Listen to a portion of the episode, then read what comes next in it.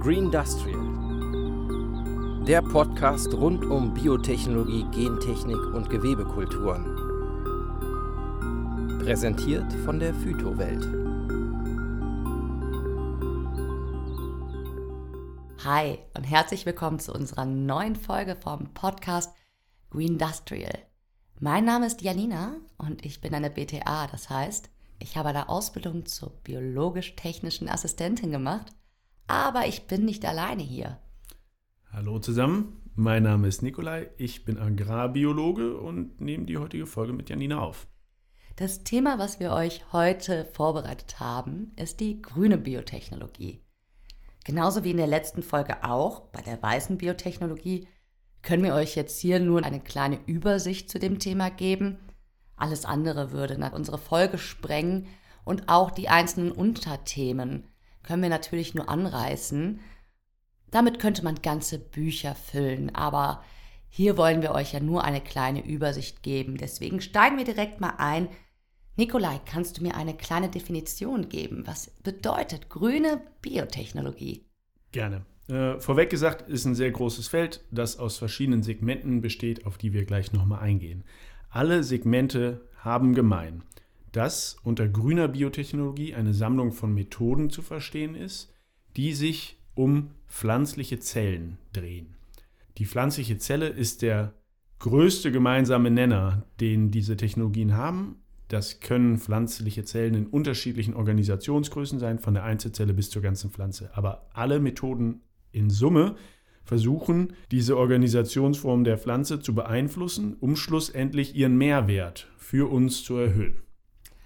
Du sprachst eben von verschiedenen Segmenten. Welche Segmente gibt es denn da? Für mich, da gibt es auch bestimmt andere Meinungen, sind die Hauptsegmente die Pflanzenzüchtung, dann die Produktion von vor allem Inhaltsstoffen auf Basis von pflanzlichen Zellen und dann Technologien, die den Anbau und die Vermehrung von Pflanzen erleichtern, optimieren, verbessern. Ja, dann lass uns doch bitte mal in die einzelnen Aspekte gehen und diese genauer betrachten. Vielleicht macht es Sinn, dass wir jetzt einfach von klein zu groß gehen und nehmen auch direkt Beispiele mit rein, die zeigen, wie wir im Alltag davon beeinflusst werden. Okay, gerne. Ist natürlich fraglich, ob das das kleinste Thema ist, aber ich fange gerne an mit der Vermehrung von Pflanzen mit Hilfe von Biotechnologie. Hier ist die Schlüsseltechnologie die pflanzliche Gewebekultur. Dazu gibt es nochmal eine ganz eigene Folge. Dazu müsst ihr jetzt noch nicht so viel wissen, aber es ist eine Technologie, die uns ermöglicht, Pflanzen vegetativ, das heißt ohne Samen, mit Hilfe von Stecklingen im einfachsten Fall, in großem Maßstab zu vermehren. Und viele Leute lieben momentan Heidelbeeren. Das ist ein absolut boomendes Nahrungsmittel. Ich auch, sind lecker. Und hatte ich heute Morgen sogar hm. im Müsli. Und ähm, diese Heidelbeerpflanzen, die auf den Feldern kultiviert werden, werden meistens mit Hilfe von pflanzlicher Gewebekultur vermehrt, also im Labor unter sterilen Bedingungen in großem Maßstab.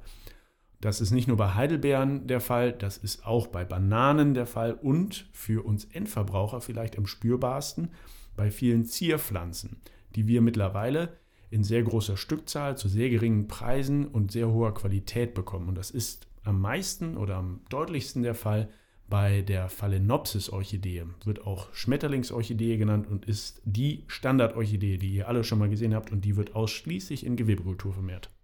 Du sprachst bei der Aufstellung der Segmente vom Molecular Farming. Wie, ja. wie verhält es sich denn damit? Das ist ein fancy Begriff, der de facto verschiedene Technologien zusammenfasst, mit denen Inhaltsstoffe aus pflanzlichen Zellen hergestellt werden. Dabei werden die Pflanzen oft nicht als Ganze angebaut, manchmal werden dann nur Zellkulturen gehalten, manchmal sind es aber auch gentechnisch veränderte Pflanzen, die Wirkstoffe und summa summarum meist sehr komplexe Moleküle herstellen, die wir chemisch nicht synthetisieren können. Pflanzen können das, darin wird es dann produziert und am Ende aufgereinigt. Wenn ich an Pflanzen denke, denke ich an Pflanzenzüchtung. Somit ist das für mich einer der naheliegendsten Segmente. Magst du da noch mal ein bisschen genauer drauf eingehen?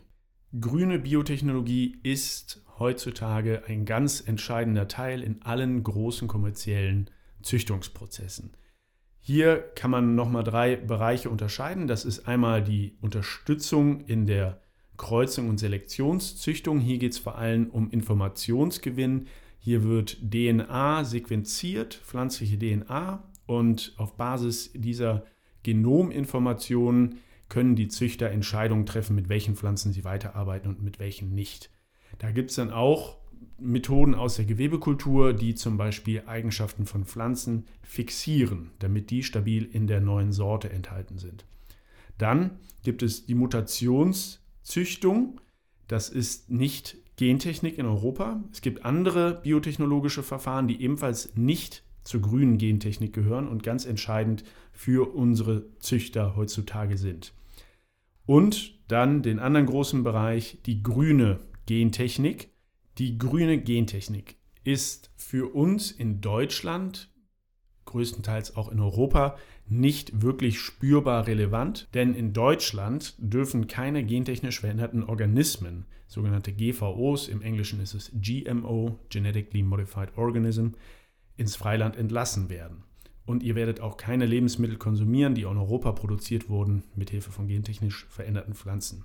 In großen Teilen der Welt ist das anders, vor allem in den USA oder generell Nordamerika, Südamerika und Teilen von Asien. Da spielen gentechnisch veränderte Pflanzen schon seit langem eine wichtige Rolle. Hier wurden vor allem Gene in die Pflanzen eingebracht, die sie resistent machen. Resistent gegen Unkrautvernichtungsmittel, das erleichtert den Anbau und resistent gegen verschiedene Insekten. Oft werden heutzutage auch einzelne Gene von Pflanzen verändert mit der sogenannten Genschere CRISPR-Cas, wird auch Genome Editing genannt. Eine ältere Technologie ist hier die Agrobakterien vermittelte Transformation, ganz wichtig, vor allem in den letzten 30 Jahren gewesen. Mit Fokus auf die Praxis. Wer übt denn jetzt diese grüne Biotechnologie alles aus? Wird von verschiedensten Playern ausgeübt. Das können mittelständige Züchter, vor allem in Deutschland sein. Es gibt Auftragsforschungsunternehmen, die für Unternehmen, die selber keine grüne Biotechnologie betreiben können, arbeiten. Dann die Gartenbauer. Hier drunter sind vor allem die Unternehmen zusammenzufassen, die Zierpflanzen produzieren. Heutzutage hochtechnologisiert, arbeiten mit sehr viel Gewebekultur und ermöglichen uns günstige Zierpflanzen zu kaufen. Dann Universitäten, hier lernt man grüne Biotechnologie, übt diese aber auch aus, vor allem durch tausende Promovierende in Deutschland, die damit arbeiten und daran forschen. Dann Pharmaunternehmen und große Agrarkonzerne, die selber auch Pflanzenzüchtung betreiben. Du sprachst eben davon, dass in Deutschland ja sehr viele Auflagen und sehr viele Verbote herrschen. Drehen wir das Ganze mal um. Was ist denn jetzt erlaubt? Also vor allen Dingen im Hinblick auf Europa versuchen wir das mal ganz kurz zu halten, weil das ganze Thema ist natürlich an und für sich schon sehr groß und könnte beinahe ein Fass ohne Boden sein. Ähm, was darf man?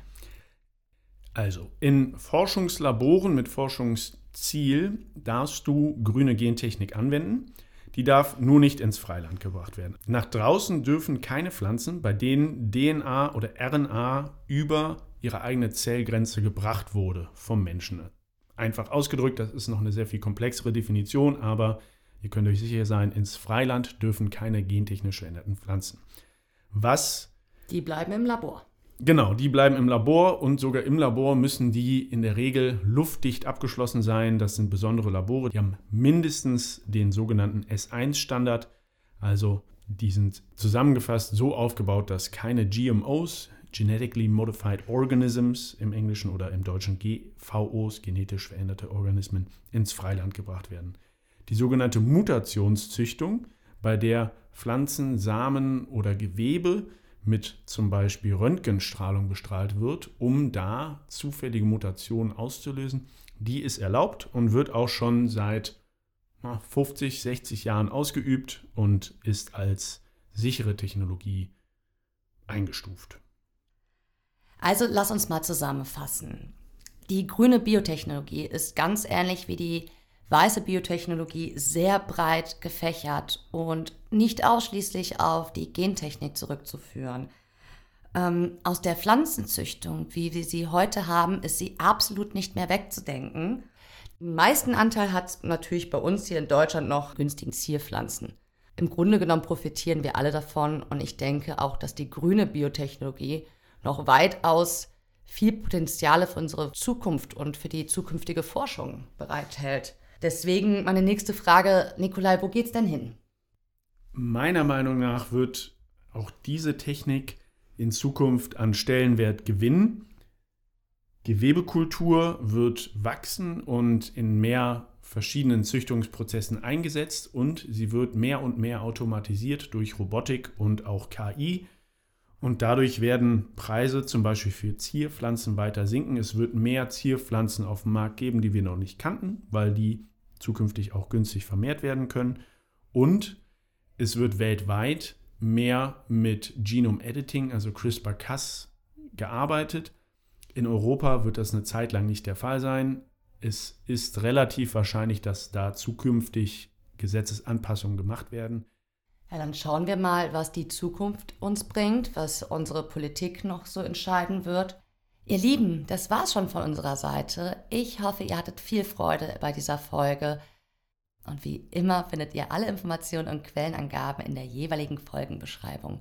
Wenn euch diese Folge gefallen hat, dann abonniert uns doch gerne. Und ansonsten hören wir uns beim nächsten Mal wieder. Ich freue mich drauf. Tschüss, vielen Dank fürs Zuhören. Ciao.